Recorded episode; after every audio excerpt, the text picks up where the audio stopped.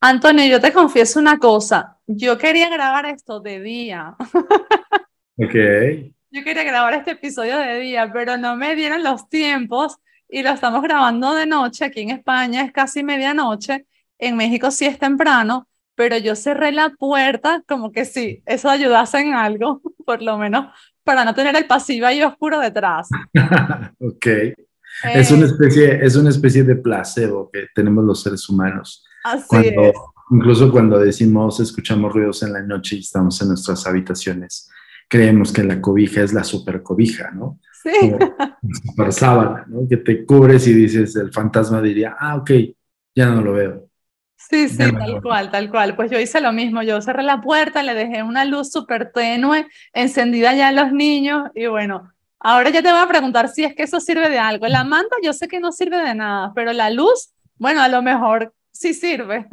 Entonces, nada, comenzamos. Claro. Expansión.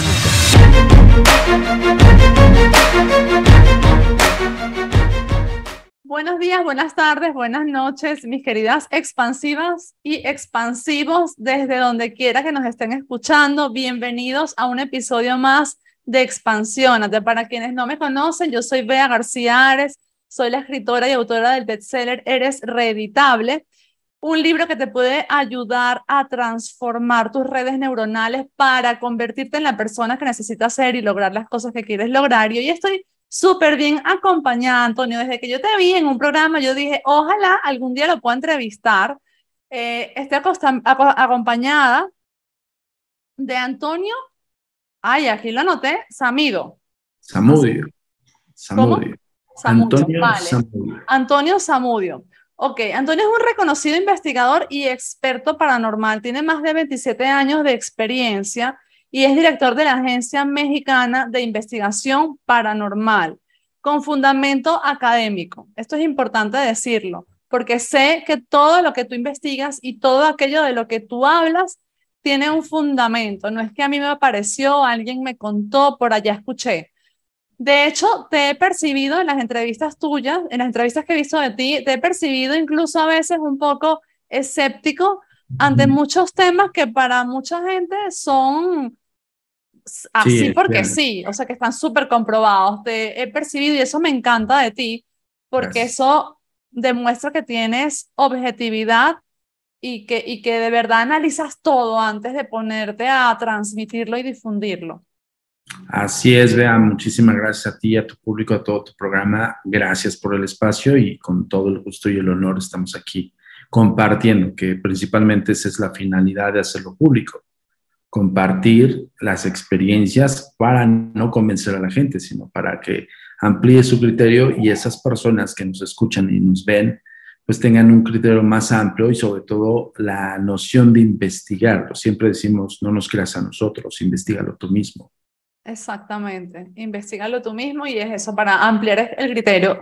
Esa es la finalidad de todos los episodios de este podcast. Como su nombre lo dice, expandirnos, expandir eh, nuestra conciencia con respecto a todo aquello que sucede, saber que existe y bueno, luego tú tienes libre albedrío para decidir qué pensar acerca de cada cosa. Totalmente.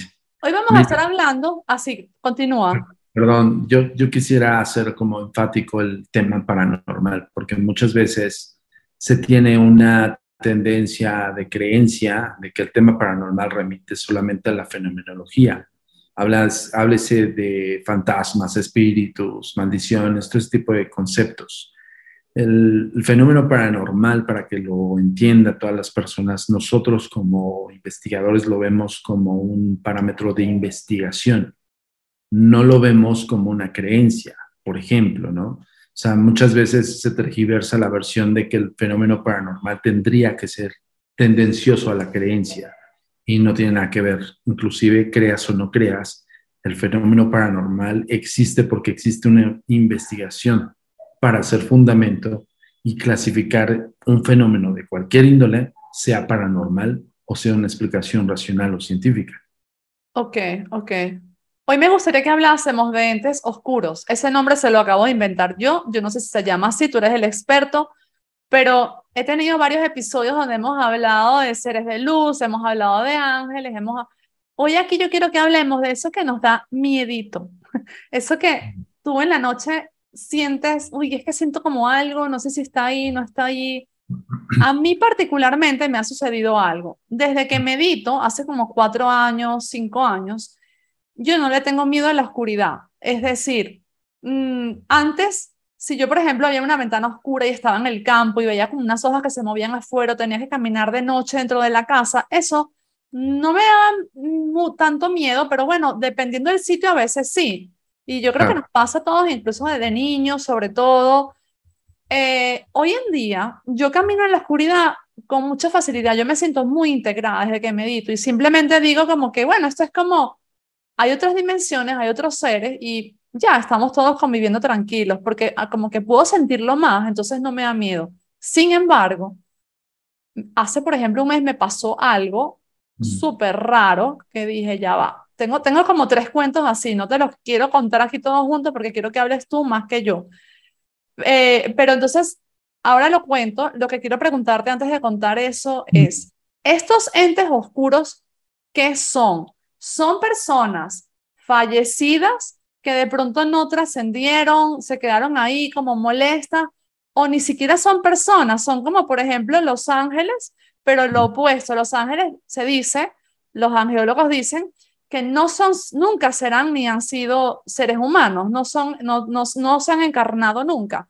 Entonces, estos entes son como los ángeles, pero lo opuesto, no son seres humanos que han existido. ¿Qué son, Antonio? Es que es dependiendo de la percepción de cada quien. Para, para, que me entiendan todos, nosotros tenemos una tesis. La Agencia Mexicana de Investigación Paranormal se funda en la tesis del comportamiento del individuo, siendo el receptor, ante un hecho sobrenatural paranormal que no entiende y no comprende.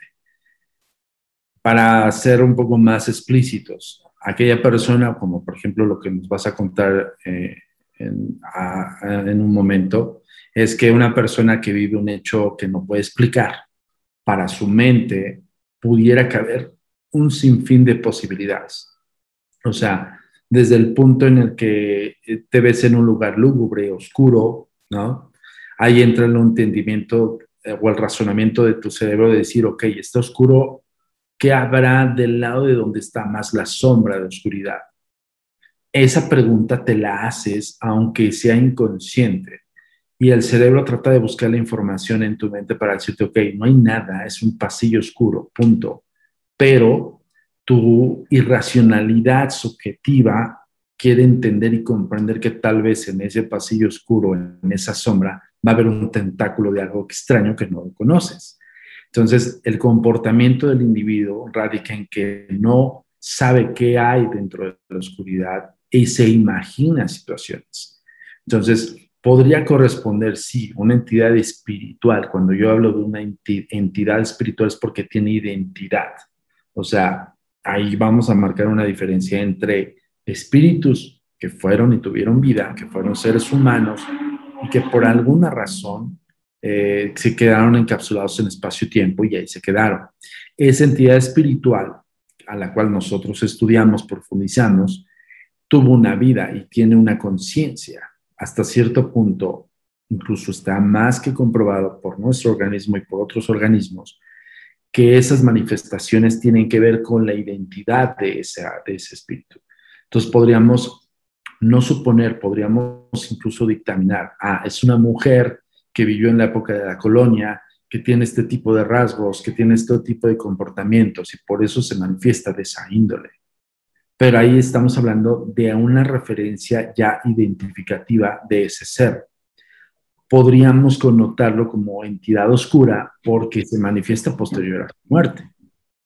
Ahora, el contexto puede tener muchas variantes, vea. O sea, desde el punto de vista religioso para una persona muy religiosa, háblese cristiano, católico, apostólico, romano, puede generar esto por dictamen de la propia doctrina que esas entidades son el mal. Pueden remitirse a que no puede ser un ser humano porque el ser humano que muere en brazos de Dios está en el paraíso con Dios. Entonces esa representación de ese ser humano no es más que un diablo, un demonio. Y ahí lo remitimos al oscuro, ahí lo remitimos a lo negro. ¿Por qué? Porque folclóricamente o tradicionalmente nos han enseñado que el ser oscuro pertenece a la oscuridad, por ende la oscuridad pertenece a lo diabólico, lo maligno, como quieras determinarlo. Pero no, ni es una ni es otra, es bajo la percepción y la cultura ideológica que tú tengas. Para un ateo puede ser algo que simple y sencillamente pasó y no se puede explicar y no remita a lo oscuro o a lo diabólico o lo maligno. Vamos a ponerle maligno porque diabólico ya remite a otros contextos culturales. Entonces, ese individuo en ese momento, con esos procesos del cerebro en el cual dice, ok, no pasas ese pasillo porque sientes que te va a salir una mano y te va a agarrar el pie. Ay, qué horrible, ¿no? Sí, claro. que me tengo que ir ahora a dormir. ¿eh? ok, pero esa mano, pero esa mano te la está creando tu propio cerebro. Ok.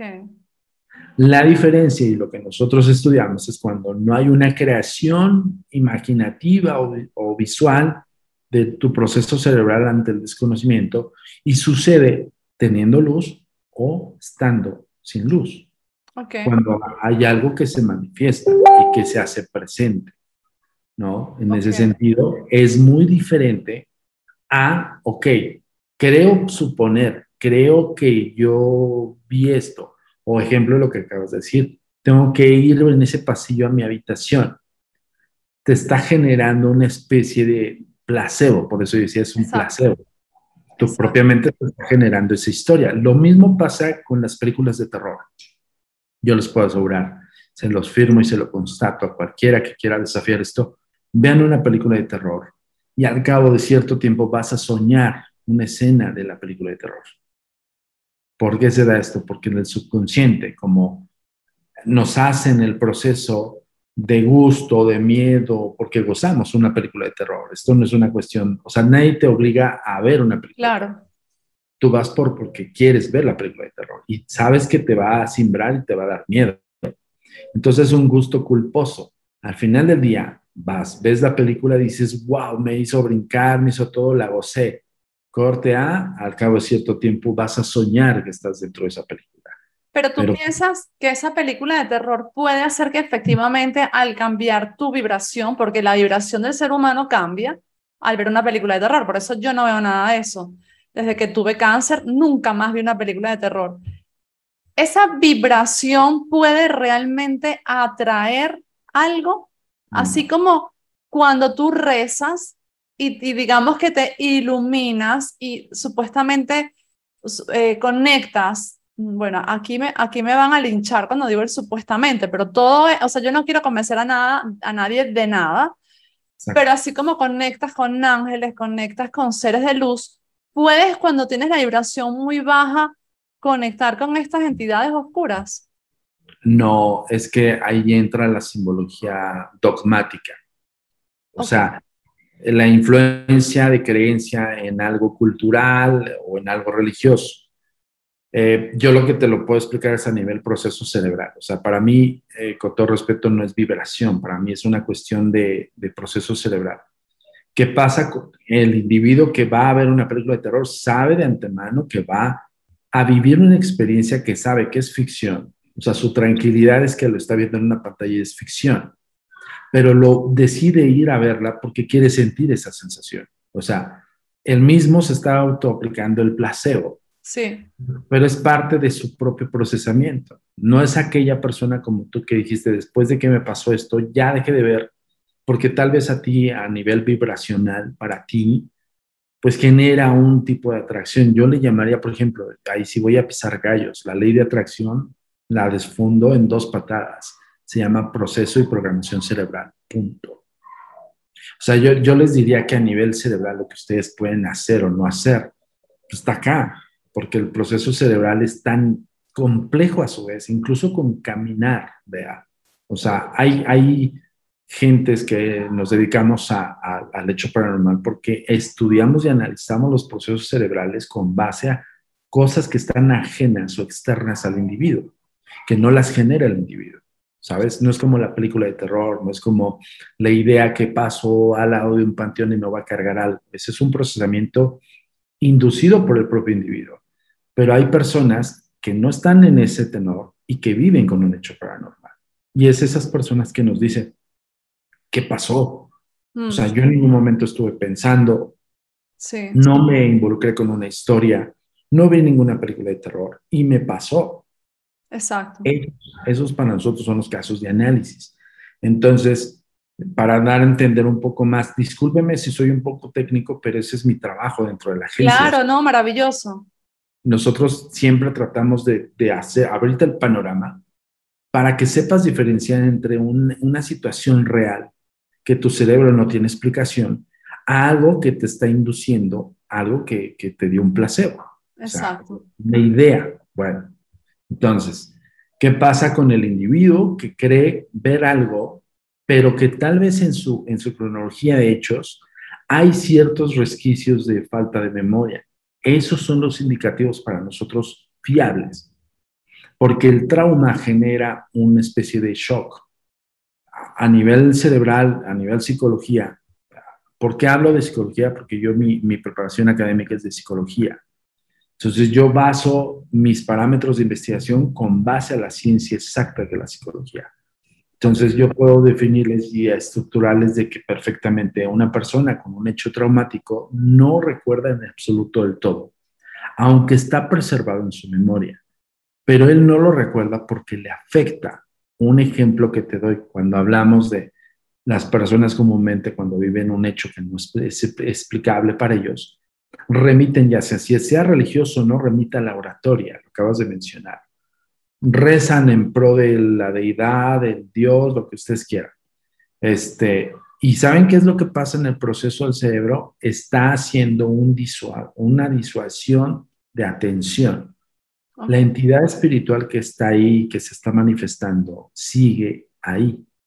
O sea, la diferencia es que la oratoria le hace concentrarse en el Padre Nuestro, por ejemplo, en el Ave María o en otras oraciones de otro tipo de religiones, y disuade el, focal de su cerebro en aquello que lo está afectando. Ok, ok, entiendo, perfecto. Bueno, te voy a contar una de las cosas que a mí me ha pasado, porque me encantaría saber tu opinión. Yo efectivamente fui criada bajo la religión cristiana católica. No la practiqué, no la practico todavía, respeto todas las religiones, ¿vale? Quiero empezar por ahí. Eh, y me, está, me pasó, como, dije, como bien dijiste, no siento que estuviese yo influenciada por nada. Yo a diario, todos los días de mi vida, yo sueño algo que le está pasando a alguien. Es como, soy como una canalizadora. O sea, de pronto sueño que tú estabas, te veo a ti, estabas en un terremoto, que, que fue ayer el terremoto para el momento que estamos grabando esto, y entonces te llamo, hola Antonio, ¿cómo estás? Soñé que estabas en un terremoto. Sí, vea, efectivamente, acaba de haber un terremoto. Yo todos los días sueño eso, pero sueño con las emociones de las personas. Sueño, mm. no son, son cosas neutras, ni buenas ni malas. Entonces, un día estoy durmiendo y de repente me veo en el sueño. Incluso yo he viajado a lugares que no conozco. He viajado a Querétaro, imagínate, cosas que nunca he ido a Querétaro, ni lo he visto por internet y he viajado y he estado allí.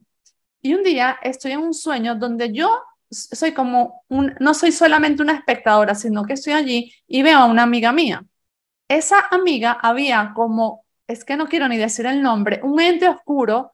No estoy hablando de un espíritu, no. Algo mucho más fuerte, como literal, un demonio, ¿no?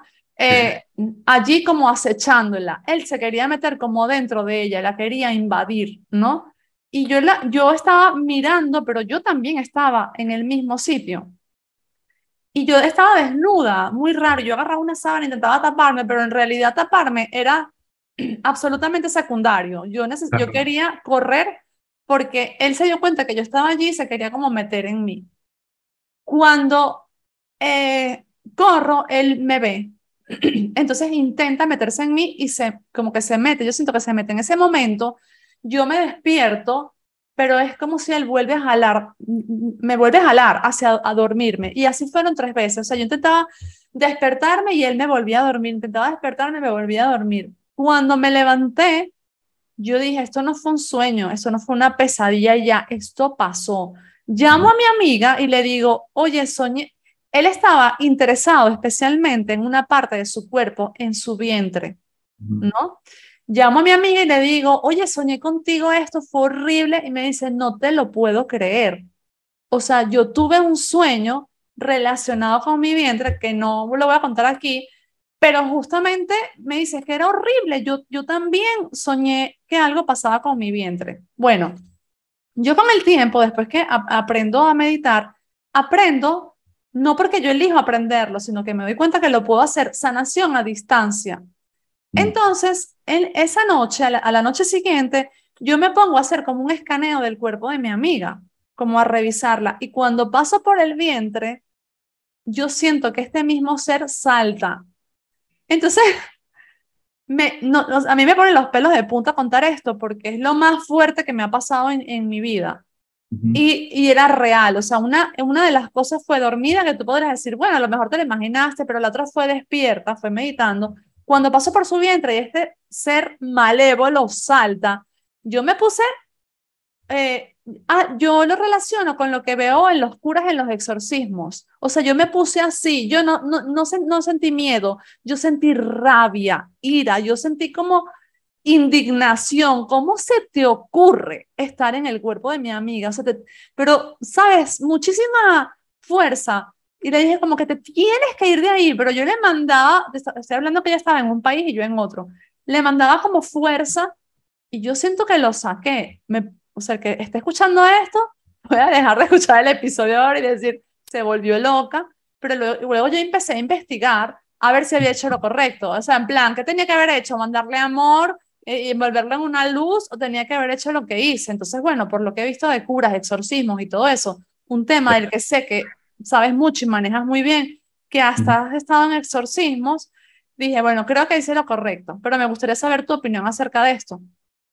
Es que tendríamos que analizar, bueno, ahí, te va, hay varias cosas aquí. Eh, dentro de la parapsicología está también muy tergiversada tengo grandes amigos, colegas en, este, investigadores en España, y de los cuales sabemos de antemano que la estructura del fenómeno, bueno, más bien de la ciencia, para ciencia de la parapsicología, es el estudio de procesamientos cerebrales justo con qué es la precognición, qué es el sueño, la, la conciencia del estado onírico, la interconexión del estado onírico, hablando de los sueños, Insisto, perdón si soy muy técnico, pero así tenemos que hablar así por un claro. Finalmente, ¿no?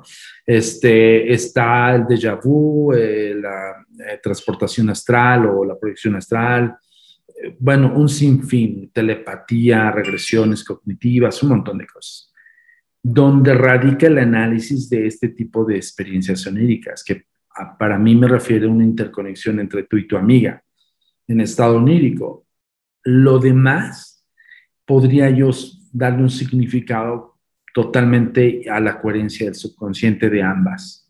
O sea, el subconsciente tuyo con el subconsciente de ella se interconectaron, por ende hay una conciencia de esos sueños, una subconsciencia. Decía Freud, cuando quieres ser consciente en tu estado onírico, vete las manos.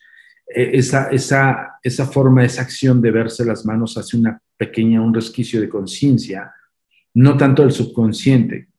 ¿Por qué estoy hablando de esto? Porque el estado de sueño profundo, en este caso el Rapid Eye Movement, que es el REM, es justo el sueño con imágenes. Entonces ahí, tú, ahí nosotros podemos soñar o ensoñar, como le llaman, todo tipo de versiones, todo tipo de esquemas, desde cosas muy paradisiacas como cosas muy terroríficas, y sobre todo entra mucho el subconsciente porque tú las vives en, en lucidez. O sea, dentro del sueño sientes, tocas, interactúas, todo, aunque sea parte del sueño. Muchas veces cuando despertamos abruptamente sustraemos acciones que nos despiertan intrínsecamente del sueño. O sea, el sueño me puede generar algo que de, que de impacto yo sobresalte y en lo físico mi cuerpo reacciona y mi cerebro se despierta. ¡pum! Y ese es un mecanismo de defensa a nivel cerebral. Por ejemplo, ¿sabían ustedes que también la sensación de vértigo es porque nosotros entramos en procesos de sueño profundo, tan profundo que hay veces que nuestros em, órganos llegan a hacer una quietud total que es peligrosa. Entonces el cerebro manda choques eléctricos a todo el cuerpo para que saltes y no te duermas y que te quedes en el viaje. Literal, ir soñando. Y eso es, cuestión, eso es cuestión totalmente científica, o sea, está más que comprobadísimo y estudiado. Todo lo demás que remitimos a, la ensoñación o al sueño de imágenes ya es otro concepto. Yo podría decirte que con lo que te estás dedicando, con lo que me estás comentando, todo ese tipo de facultades, para nosotros tendríamos que hacer un análisis minucioso de saber qué tipo de percepción extrasensorial. Para todo lo que me estás comentando, mi punto es una percepción extrasensorial. Más allá de algo, eh, de un tocamiento de, de, Dios, de ángeles, bla, bla, bla, o, que seas ungida, elegida por los dioses, porque hay mucha gente allá afuera que de repente dicen, ah, ya está, sacan deidades de, de los egipcios. Pues, espérame tantito, ¿no? O sea, es justamente el, el, punto en el cual decimos, ok, está bien que sientas que estas facultades, pero trata de desarrollarlas para que funcionen.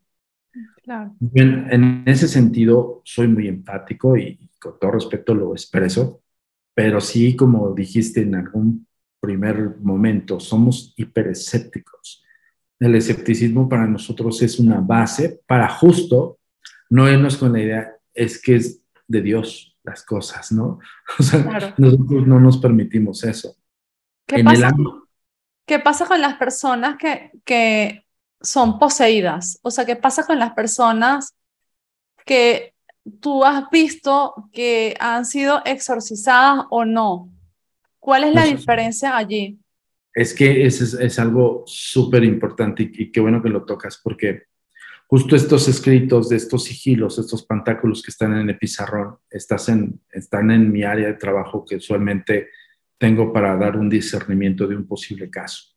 En, alguna temporada, y quiero hacer la invitación a todos en tu programa, eh, vamos a estrenar una nueva serie con este tema para Netflix eh, a finales de octubre, para que estén al pendiente de la plataforma Netflix y vamos a mostrar esa parte de cómo el individuo vive un fenómeno extraño parecido a una posesión.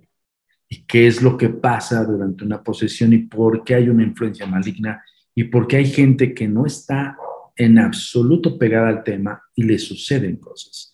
Yo lo que te podría decir es que con, el, con esta investigación que hicimos para Netflix hace poquito, hace poco más de seis meses, siete meses, nosotros encontramos casos impresionantes. Tenemos el caso de una chica de de 19 años, que justo entramos al caso durante el proceso de liberación.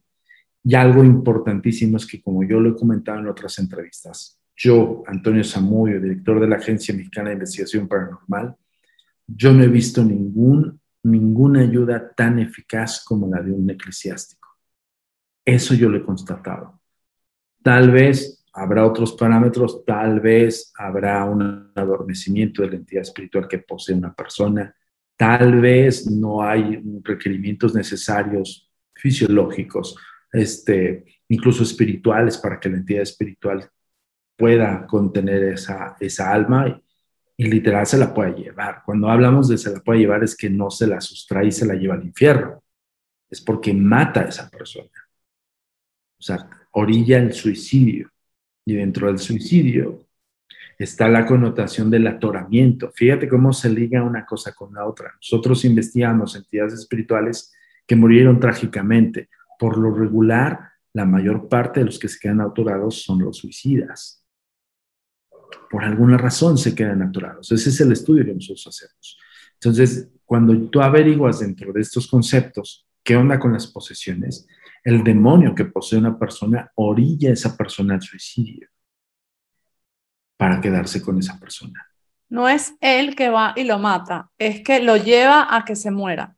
Total. O sea, ahí entra la influencia maligna que llaman los eclesiásticos y una serie de elementos cruciales para determinar si una persona está posesa o no. Estamos hablando de xenoglosia, por ejemplo. La xenoglosia yo no lo digo, este, pregúntenle a cualquier eclesiástico, exorcista, experto. Este, la xenoglosia es lenguas perdidas, el hablar lenguas perdidas. Y cuando yo te hablo de lenguas perdidas, no te estoy hablando principalmente del latín, pero estoy hablando de arameo antiguo, hebreo antiguo. Y, el lenguaje no solamente es hablar esos idiomas, sino también revelar cosas. Hacen un apocalipsis el proceso. El apocalipsis es revelación. Para quien no entienda, no es un hecho funesto per se, es una revelación de algo. Entonces ellos hacen apocalipsis de, de sus transiciones. El demonio te puede hablar de cosas que van a pasar, el demonio te puede hablar de cosas que tú solamente lo sabes el demonio te puede hablar incluso de la caída, la primera guerra, la madre de todas las guerras, la caída del cielo, de, los ángeles al, del cielo, ¿no? Entonces, son cosas que para nosotros como investigadores son desafiantes, vea, porque yo como escéptico te lo digo, te diría, híjole, es, es increíble escuchar a una persona que me está hablando de la caída, me está hablando de Metatron, me está hablando de, de Lucifer, me está hablando de Bael, Astarot, me está hablando de este tipo de simbologías que radican en una escritura específica como las clavículas salomónicas, pero también me remite a los arcángeles y ángeles por, por las escrituras enoquianas. Como una persona de 19 años que no tiene la experiencia o la expertise, no tiene la noción incluso del conocimiento, cuando hablas con esa persona y a nivel psicológico te das cuenta que su psique es de una niña de 19 años, que está viviendo su vida en el hoy y que no le interesan esos temas pues, porque no se les hacen interesantes. ¿Cómo en un proceso de posesión te habla de esto? claro. En este caso, estas personas están poseídas entonces, ¿por qué? O por quién, mejor dicho. No estamos hablando de espíritus, estamos hablando de demonios, es decir, lo contrario de los ángeles, por llamarlo de alguna cosa para que se entienda, ¿no? Claro. Es que eh, ahí remitimos incluso a la propia ideología del, individuo, del poseso. Nosotros nunca hemos encontrado, por lo menos en, el exorcismo eclesiástico común, el católico apostólico romano, que un poseso tenga otra creencia, por ejemplo. Ese es un dato que para nosotros decimos, oh, ok, o sea, le pasa a la persona religiosa que cree en ese Dios católico, que cree en el Dios católico cristiano. ¿Esto quiere decir entonces que no han visto personas poseídas de otra religión? ¿O que es un patrón? No, sí lo hemos visto. Hemos visto los, los, dichosos exorcismos evangelistas, con todo respeto, eh, los, los exorcismos cristianos. Pero yo te voy a ser bien honesto. Por ejemplo, en, la, en el cristianismo parcial al cristianismo fanático, es, un, es una es tratar de legitimar y voy a pisar callos y igual se me avientan todos, pero venga nuestro reino, como dice por ahí. ¿Por qué? Porque sí es una cuestión de demostrar en, el templo en donde se desarrolla esto. Miren, aquí esta persona, yo les puedo explicar a nivel psicológico que es simplemente una sugestión, punto, inducida y pasa eso. Aquella persona que siente que se le vibra todo y todo el rollo, eso se le llama, nosotros le llamamos egrégoras, que es una clasificación, que es un cúmulo de emociones en un, en un espacio-tiempo. Pero, por ejemplo, dentro del concepto, no defendiendo, no soy propagandista de la religión católica, pero solamente yo he visto efectivos católicos exorcistas que llegan a buen puerto con el, con el exorcismo, el exortum romano, el que existe desde tiempos inmemoriales y que hoy también se, se desarrolla.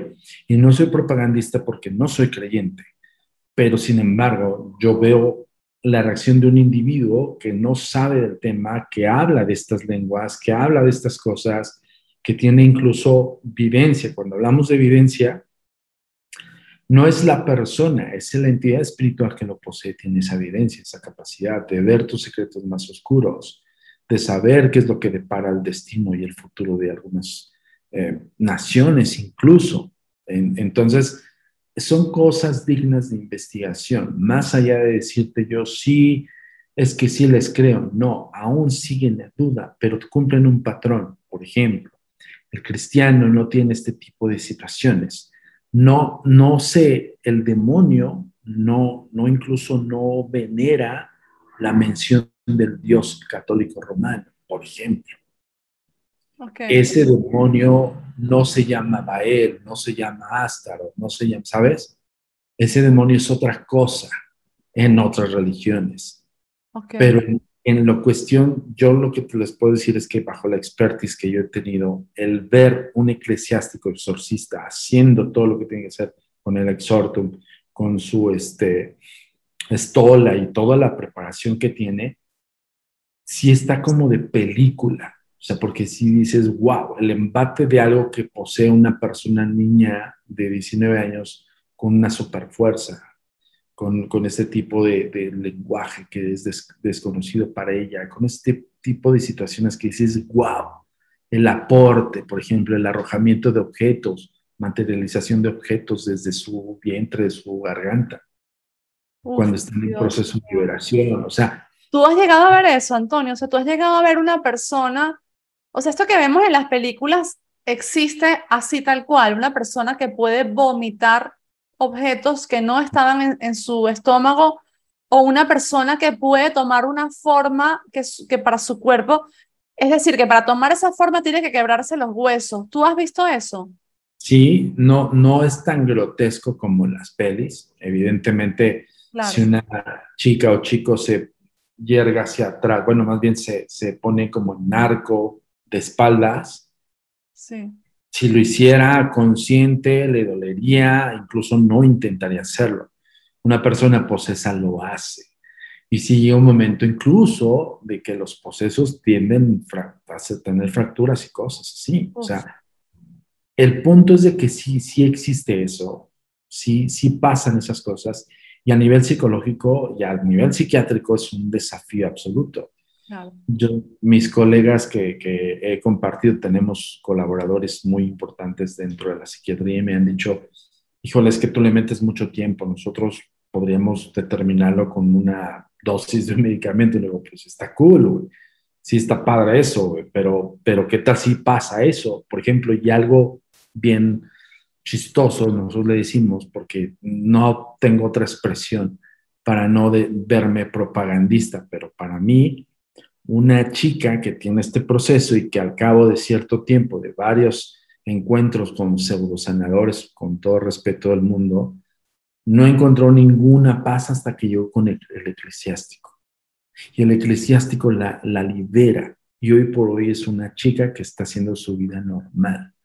Yo les voy a decir algo, a nivel psicológico y a nivel psiquiátrico, una persona que es consciente de esos procesos quedaría tremendamente afectada. Y eso es algo increíble para la ciencia, porque la ciencia no se puede explicar cómo es posible de todos estos roches, de incluso tratar de darse muerte. O sea, el suicida que pasa por un proceso de darse muerte está afectado psicológicamente, en absoluto. Y posterior a eso tiene que hacer un proceso de terapia para sanar, sanear eso. Estas personas no. Es algo bien curioso. Y yo lo he dicho siempre, sin ser propagandista de la iglesia, pero son los únicos que yo he visto que se han llevado a buen puerto esos procesos. ¿Por qué? Esa es la pregunta. Ya. Entonces, lo que te estoy entendiendo es que solo un eclesiástico suele llevar a buen término un exorcismo y de una vez, o sea, no, no, no con todo el proceso, porque estamos hablando de personas que no es que vienen en una etapa depresiva pensando en suicidarse, sino que de repente un día algo cambia son poseídos y punto. Entonces ahí la persona que más ayuda es el eclesiástico. Pero además estoy entendiendo también, corrígeme si no es así, que las personas más susceptibles de que esto les ocurra o las más vulnerables, casualmente también son creyentes de la religión católica. ¿Es así? Sí, en tendencia de análisis yo te puedo mencionar, en la presencia yo he estado en dos pero en el análisis externo de otros casos me he dado cuenta que las personas que son creyentes, católicas creyentes o que tuvieron en su haber un linaje que estuvo involucrado algún familiar con la, con la religión, pero muy estrecho, llámese monjes, monjas, este, acólitos, todo ese tipo de personajes que están involucrados de lleno en la religión, tienden a ser como los más susceptibles para posesión. Y ojo, no estoy hablando de todos, no es una regla, pero sin embargo nosotros como investigadores decimos, ok, el parámetro es este. No hemos encontrado a alguien que no sea religioso con el tema demonios de este tipo, con también el demonio se suma, se sumerja o se reduzca ante la voz del eclesiástico, decir el nombre del Padre, del Espíritu Santo, pum, pum, ese tipo de, letanías que hacen efecto a ese demonio. Entonces aquí es, ok, el demonio entonces también es creyente, por supuesto que es creyente. Decía Gabriel Amor, Gabriel Amor, para quien no sepa, es el exorcista del Vaticano decía, yo no conozco en todo mi ministerio de tantos años, y era uno de los exorcistas más poderosos dentro del Vaticano, decía él, yo no conozco un demonio ateo. Fíjate lo que, cómo, cómo lo ¿eh?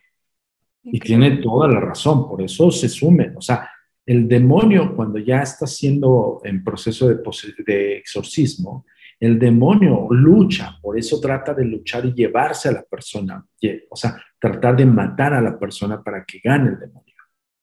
Y, el, el, exorcista hace lo propio con, a eso sí les digo, son estoicos esos personajes. O sea, está ante algo que, que para nosotros como investigadores es un incógnitas a cada rato, ¿sabes? Chin, chin, chin. O sea, y decir por qué, qué está pasando. Y sobre todo cuando alguien, pues eso te dice algo que solamente tú lo sabes, y es cuando dices, ok, o sea, esto ya es personal, o sea, esto ya, ya no es una cuestión de mis propias ecuaciones en mi cabeza, decir eso no es. Aquí me está haciendo palpable, pero ver a un personaje estoico con un una indumentaria y con un proceso ritual y está pintando cruz y está haciendo oratorio y está contestándole en lenguas, dices, aquí hay algo. ¿Y alguna vez han, logrado identificar otra característica en las personas poseídas, algo diferente a la religión? Por ejemplo, que sean personas que no sé, que estén como deprimidas o qué sé yo. ¿Hay, ¿Hay alguna otra cosa que tú digas, bueno, hay ¿existe esta característica que se repite? ¿O solo la religión? El discernimiento de la religión también es igual.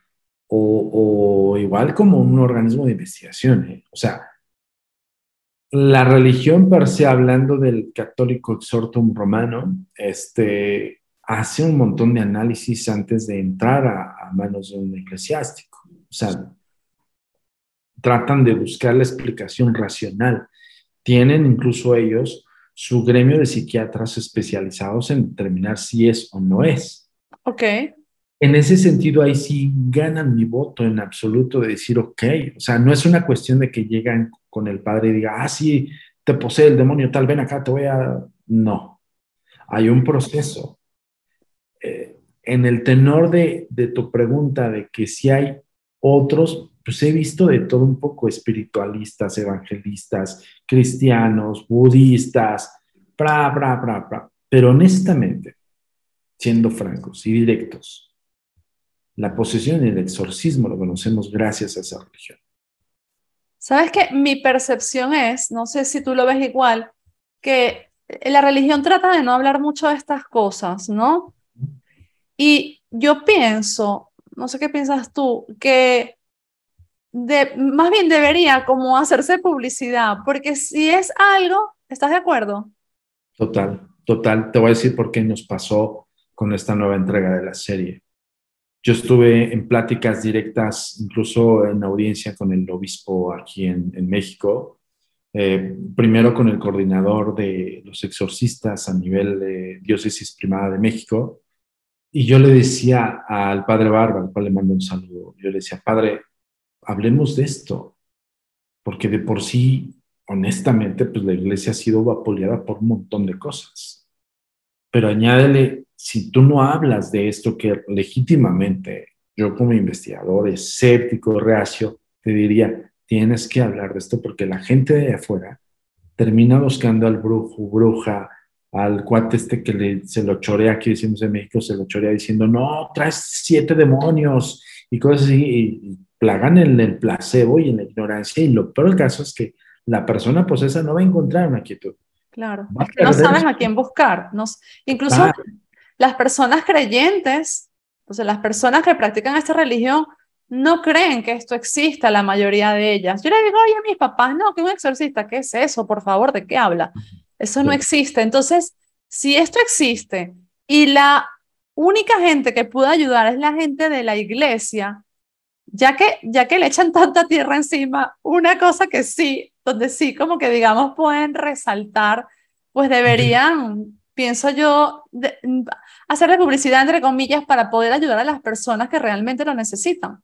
Nosotros incluso por eso le proponíamos el punto de vista del eclesiástico. Nosotros dentro de esta nueva entrega de la serie que va a salir. ¿Puedes decir el nombre? No, todavía no. No, todavía no puedo decir el nombre, pero lo que sí les puedo decir, a ver, referencia. Haunted Latinoamérica, nosotros somos los investigadores de Haunted Latinoamérica. Okay. Primera serie, veanla para que tengan un punto de vista ahí del criterio de, de, que nosotros implementamos para encontrar un caso y que el caso lo platique. Esta nueva serie es con base a este tipo de temas, o sea, con el, con el tema posesiones, exorcismo, todo eso, y el comportamiento del individuo y cómo, cómo el individuo de la noche a la mañana de repente se siente así y cómo llega en manos de un eclesiástico y dice, ok, la salud o la, o la, o la paz, ¿no? Vean, esa, a finales de octubre lo que le puedo decir. Pero de todas maneras, en el, eh, yo lo voy a compartir a Bea en cuanto liberen el trailer yo te lo mando para que me ayudes a difusionar. Perfecto. Y también cuando ya terminemos, me dices dónde te pueden conseguir para que entonces vean allí lo del estreno. Me imagino que lo vas a publicar allí. Sí, va a ser a nivel mundial el estreno. Entonces, este, yo les diría, ok, eh, sí, sin ser propagandistas, insisto, pero para mí, desde mi punto de vista muy objetivo y muy escéptico, es lo único que yo he visto de los casos de posesión y exorcismo donde encuentran la liberación. Y el padre está en su templo y, tienen ciertos padres específicamente para esa labor. Quiero decirte, o sea, no todos los padres se preparan en esto. Hay, hay, un, hay un gremio específico para eso, porque también el padre tiene que ser, como lo acabo de comentar, estoico. El padre tiene que tener una fe inquebrantable. Y el padre tiene que ser, como dicen ellos, pastor de ese Dios para poder hacer función del exhorto. Y los demonios, se, perdón de la expresión, se minan, se reducen, se sientan. O sea, cuando ven ese tipo de personajes en seres humanos comunes. O sea, tú, yo diría, o sea, un demonio puede hacer esto, un demonio puede destrozar. ¿Cómo es posible que se, se reduzca ante un ser humano? Pues porque ese ser humano tiene una fe inquebrantable en lo que cree. Wow, es que de todo lo que has dicho, lo que más me impresiona es esa frase que, que te dijo un obispo, puede ser, de que no ha visto demonios ateos, o sea. No, de eso no lo digo yo. De hecho, Iker Jiménez, al cual le mando un cordial saludo, él, él entrevistó una de las pocas últimas entrevistas de Gabriel Amor, ahí lo dijo. Búsquenlo, está en, en sus programas de Iker este, Cuarto Milenio se llama. Cuarto Milenio. Entonces, eh, él entrevista a Gabriel Amor y Gabriel Amor le dice, yo a la fecha en el, ministerio que he tenido, que ha tenido miles de, de, exorcismos, estamos hablando de toda una vida, wow. y ha parado muchos exorcistas, decía Gabriel Amor, yo no conozco a ningún demonio ateo. ¿Sabían el significado del contexto del demonio ateo? Sí, y sí tiene lógica porque estos demonios de los que conocemos, que son estos nombres, estos sigilos, pantáculos, tienen mucho que ver. Ahora, no están desfasados ni, ni están separados de los ángeles, porque los demonios, estos demonios, son ángeles caídos. Y bien lo dijiste, cuando estamos hablando de seres como estos, no estamos hablando de seres humanos encarnados o desencarnados, estamos hablando de una existencia primigenia supuestamente de la creación. Ahí estamos entrando en temas ya de teología, pero pues yo les puedo explicar que, dentro de la creación divina o la creación de este Dios, además de crear a los humanos, sus, sus creaciones primarias, primigenias, fueron los ángeles. Y de ahí viene el concepto de la caída y como Lucifer, pues, le llaman el, el, ser de luz, porque, por la luz divina, cosas así, porque fue el primigenio. O sea, fue el primero. Yo no lo digo, ¿eh? escritos enoquianos. O sea, ahí es, es justo lo que trato de ser muy enfático, vea. Nosotros no es de que se nos ocurrió ayer, o sea, hay unos libros ahí muy buenos Hay otro, un gran libro que se llama Las caras de Dios, de Demian. Búsquenlo, difícilmente conseguir, muy caro, pero fascinante, porque te habla del concepto teológico y de cómo el hombre conceptualiza la religión y las caras de Dios. Y en las caras de Dios están los budistas, los evangélicos, toda, toda la fauna que, este, que, que existe con todo respeto. Se puede invocar al demonio. Esto, yo me acuerdo de pequeña, uno escuchaba sectas satánicas y todo esto, que yo lo veo como que las sectas satánicas son lo opuesto a, a los rezos religiosos, ¿no? O sea, cuando tú estás rezando para traer el bien, se puede, eso existe. O sea, un ser, un mortal como nosotros dos puede atraer un demonio? Yo creo que sí, eh, no por nada existe la alta magia. O sea, por ejemplo, este tipo de conceptos de sellos, sigilos o pantáculos remiten a, la cuestión de las clavículas salomónicas. Uy, qué miedo. La, clavícula salomónica Qué miedo pensar que un ser humano puede, puede lograr eso. Sí, pero no cualquier ser humano. O sea, honestamente, es justo donde voy a tocar el tema. Ok. El alta magia, vea, no es la magia de Ocus Pocus. Aguas con eso. No es la magia de que veo un tutorial de magia en YouTube y me dice una chica, ah, pues vamos a hacer el ritual de no sé qué. Eso es jugar a, a las hechiceras. Existe el concepto de hechiceril y existen los pactos de las hechiceras con demonios. Existe el contexto de los demonios familiares, el por qué están connotados así. Existió el martillo de las brujas, existió también en la época del oscurantismo, evidentemente, también no justificable porque también agarraron y arrasaron parejo, pero también hubo existencia de brujas, que es un gran tema que podríamos tocar en otro programa. Pero Me encantaría. Las brujas como, como criaturas nocturnas, vea, no y no expresamente en el rollo misógino. Aguas con eso, porque sí, evidentemente la, religión cuando fue ya ordenada por hombres y ya tergiversada y todo, pues sí podemos hablar de misoginia, podemos hablar de, incluso no solamente con mujeres, sino también en el caso de nosotros los mexicanos, con la conquista, la evangelización a la punta de garrote y de pila de fuego. O sea, hay un montón de cosas, pues que el hombre es imperfectible, el hombre es, tiene libre albedrío y el hombre tiene muchos errores. Háblese de raza humana, no de cuestión de género, hombre o mujer. Sí, sí. Pero en este contexto, para que me entiendan, las, sí había brujas que hacían pactos con estos demonios. Sí había brujas de sacrificios humanos, sí había brujas, o sea, sí había un porqué de las cosas no solamente era un arrasamiento de mujeres y enjuiciadas y lamentablemente este, castigadas con la pena máxima, ¿no? Pero también hubo un porqué de las cosas y porque estas grandes hechiceras operaban el ocultismo de, realización de pactos con los demonios. De hecho, incluso se le puede dar, yo les podría decir que los altos magos, como una gripa, por ejemplo, Agripa es uno de los altos magos ocultistas entre otros más nombres. Pero, por ejemplo, hay grandes hechiceras que son muy connotadas, Valpurgis, por ejemplo, una de ellas, este, con la deidad Valpurgis, el, el 31, perdón, el, no, el 30 de abril. Es un gran tema, vea, o sea, yo, yo les puedo hablar de, y mira, aquí nos podemos ir hasta seis horas, ¿no? Pero, pero el, el punto es que todo tiene un fundamento, por eso es nuestra, nuestra línea de investigación es un fundamento, ya sea histórico, eh, científico, psicológico, psiquiátrico, para ayudarte a entender a todo tu público que existe. Pero no quiere decir que me va a pasar mañana. Ojo en eso. No se enganche. Claro. Tómenlo. Sí, esto no es para que nadie entre en paranoia.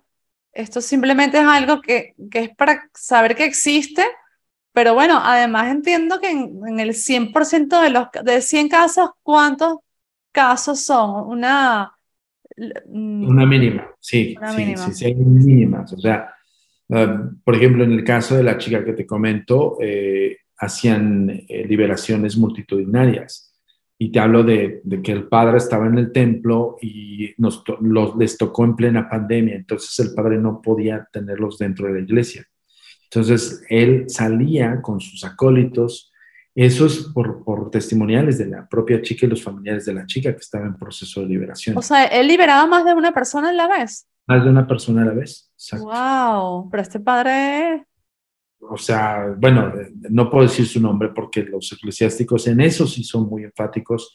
Cuando nos abren la puerta de esas posibilidades del conocimiento, sí firmamos este, contratos de confidencia. O sea, digo, cada quien, digo, es respetable, no podemos ser tampoco desafiantes ante eso, porque pues, tal vez ellos tendrán su razón del por qué la secrecía. Claro. Pero si hay, si hay un punto en el cual dices, ok, ¿cuántos casos de posesión hubo ahí? ¿Cuántas personas? Y ojo, no propiamente, hay una tendencia hacia las mujeres, sí, pero también hay hombres posesos y también hay eh, exorcismos de hombres. Entonces, porque muchas veces nosotros encontramos más como en estadística contable, más casos de chicas posesas que de chicos, pero sí los hay, sí existen. ¿Por qué crees que eligen a las chicas? Yo, siento que no es una cuestión de elección, yo siento que es más bien es una cuestión de que los eclesiásticos te lo dicen vulnerada en el sentido tal vez de, con un cuadro depresivo, con un cuadro eh, traumático, cosas así. O sea, vaya, los, los gestores de la psiquiatría dentro, dentro de la iglesia te dicen esos parámetros. Para mí, más allá de una selección, es simplemente que le toque, muchos los padres te dicen, les abren la puerta. Cuando les abren la puerta no quiere decir estrechamente que jueguen con la Ouija o que hagan una, acción de artes oscuras, no, no, no. Hay algo que es un misterio. Para nosotros como los investigadores es buscar el por qué se abre esa puerta. O sea, ¿qué es lo que detona que esa persona tal vez esté viviendo algo, un hecho traumático o algo emocionalmente que lo baje en su estado de ánimo, estado anímico? ¿Qué es el momento que encuentra el cerrojo el demonio para entrar? Ese es un misterio, vea. Y eso yo te puedo asegurar que los propios eclesiásticos también en la actualidad se preguntan cómo. ¿Y con niños, Antonio? Sí, sí hay casos, hay casos de niños. ¿Pero es común o es más común con adultos? Es más común con adultos, porque un niño, ahí yo creo que es, va con el entendimiento del raciocinio.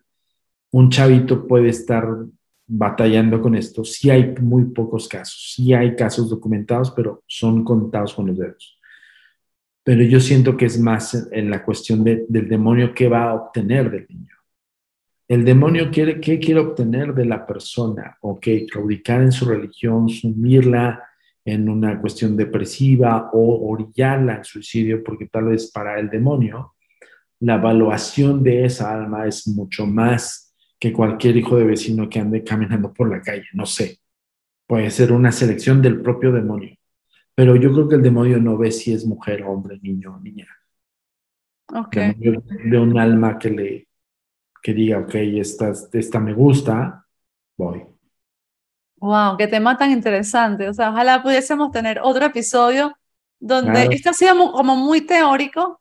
Me encantaría, ojalá, y te pudiese tener más adelante con cosas que tú has vivido, con cosas que tú has sentido, porque no me imagino en 27 años todo lo que has visto con tu escepticismo y todo, el decir, esto lo vi, esto lo sentí.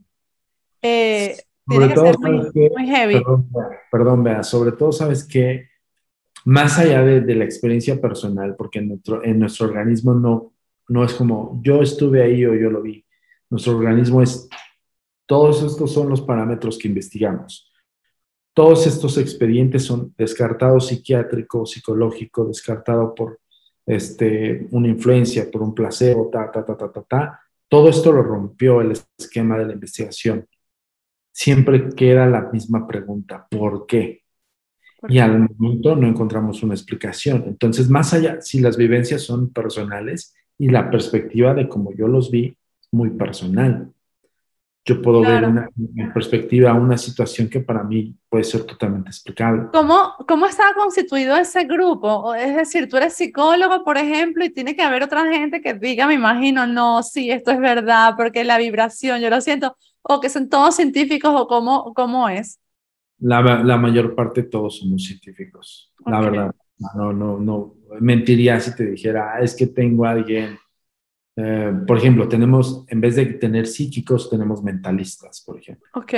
Uno de ellos es colaborador de la Agencia Mexicana de Investigación Paranormal. Creo que sí es, es muy conocido en España, principalmente en Madrid, se llama Jorge Astiaro. Él es mentalista. Él hace hipnosis y, tiene un show de, de, hipnosis, pero detrás de ese show, él es un maestro de la, de paraciencia. Y este cuate sabe leer mente, sabe hacer telequinesia, sabes, todo ese tipo de cosas que no remiten puritanamente en el concepto de justo esta operación psíquica de, por ejemplo, yo ahí sí soy un poco enemigo, lo siento. No me gusta la persona parafernalia que llega a una casa y aquí se siente. No entiendo por qué la imposición de manos, si la psique es acá, no acá, ¿no? Yo siempre les he preguntado, ¿por qué pones las manos? O sea, ¿hay un registro aquí? ¿Hay una lectura de la mano? No, está acá, padre, ¿no? Entonces, en ese sentido, perdón, sí soy muy como muy, pues, muy incisivo, ¿no? Sí.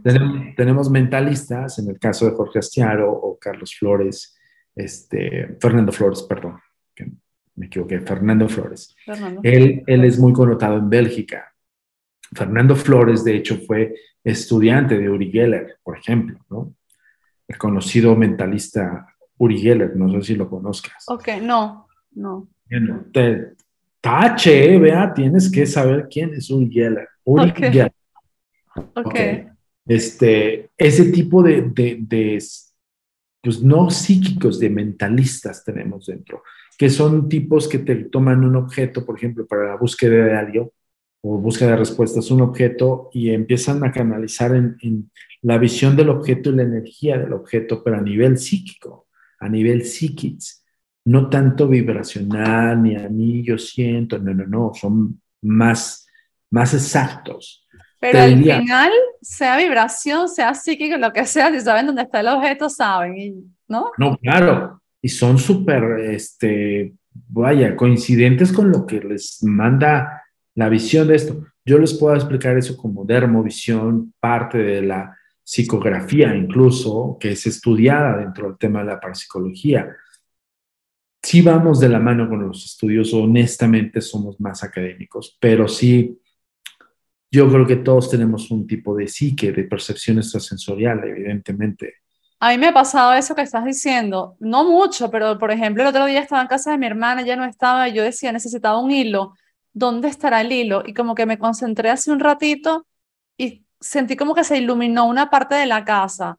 Entonces fui a ese cajón, a esa cabeta, allí estaba el hilo desde ahí tengo un amigo que me dice, concéntrate, veamos que se nos perdió la llave, se nos perdió, concéntrate. Es que justo, a ver, por ejemplo, el contexto que tú le das es vibratorio, pero yo te puedo decir que es un proceso del cerebro que tú tienes la capacidad de hacerlo. Sí, yo no sé, pero...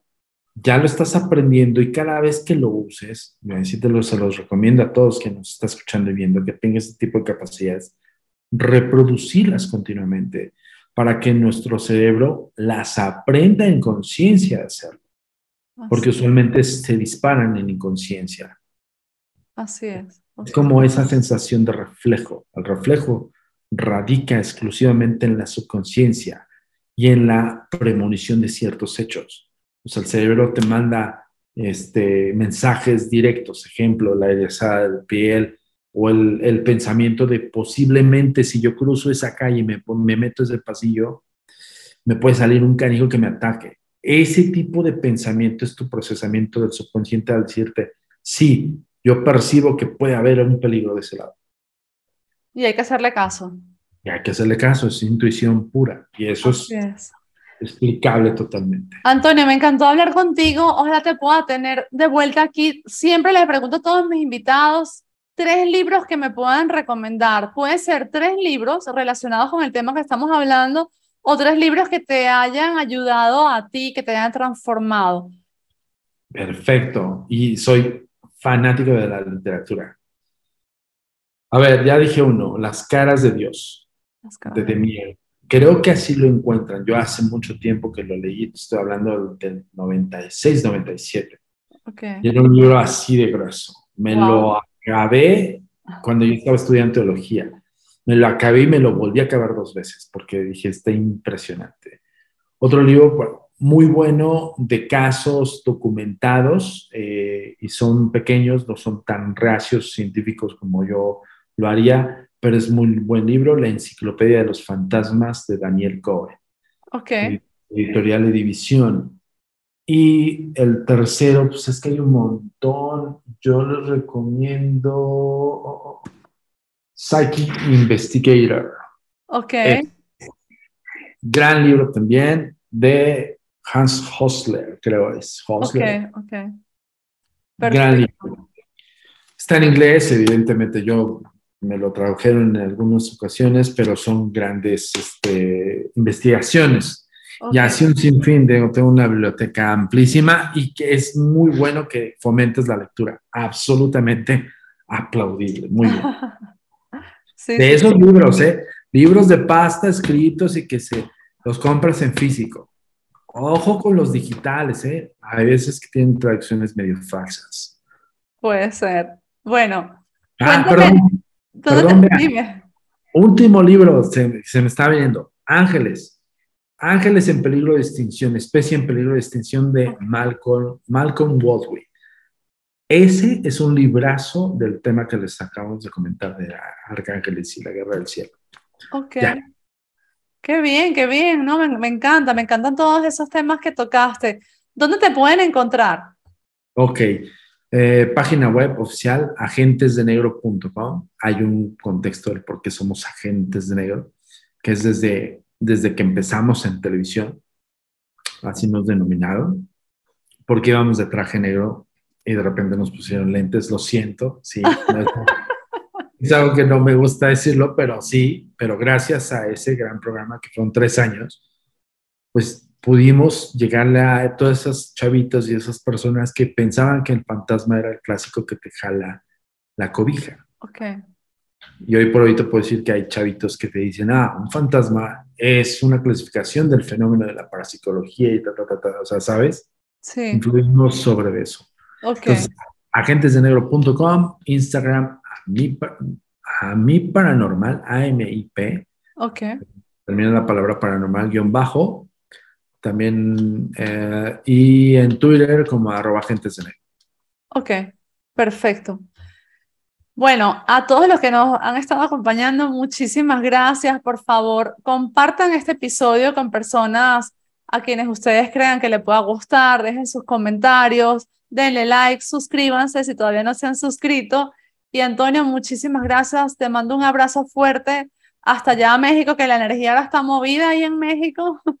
Sí, está, ya, ya les ya dijimos, yo hice un tweet, le dije, por favor ya no, ya no celebremos el aniversario del sismo, porque se emociona y se estremece. Sí. Yo dije ayer, le dije ayer a unos amigos ahí en México, deberían declarar ese día, ¿sabes? De, no sé, libre, feriado, que todo el mundo a la playa, lejos, y responde otro en el grupo, si van a la playa hay maremoto, y yo, bueno, no creo. A ver, pero por ejemplo, y ese es un buen punto, este, hay quien dijo ahí, perdón, pero lo tengo que decir, no es una cuestión de ley de atracción, no es una cuestión de que yo estoy vibrando porque el sismo, no, ojo con eso. Nosotros tenemos ya, debería ser diario, porque estamos sobre de, agua, o sea, México está en, una zona de agua, en la Ciudad de México, y por eso los sismos nos proyectan fuerte. Justo lo que acaba de decir tu amigo del maremoto, pues sí, placas tectónicas chocan y la vibración del agua en, donde está la Ciudad de México, por eso son sismos fuertes. La cultura del simulacro no quiere decir que yo vibre en torno a que quiera que me tiemble, no. Claro. Yo les voy a decir algo, gracias a ese simulacro muchas personas estuvimos alertas. Claro, es que solo hay que ver las estadísticas, el primer temblor, el segundo, el tercero, bueno, es gracias a lo que han aprendido. Total porque si no es cierto, no hagan caso a este, a este loco que dijo que, que, es por la cuestión de atracción, no, está no, ignorante lo dijeron muchas personas, no uno, muchas, en redes sociales, muchísimas. suscribió, a alguien, vea. Ah, ok.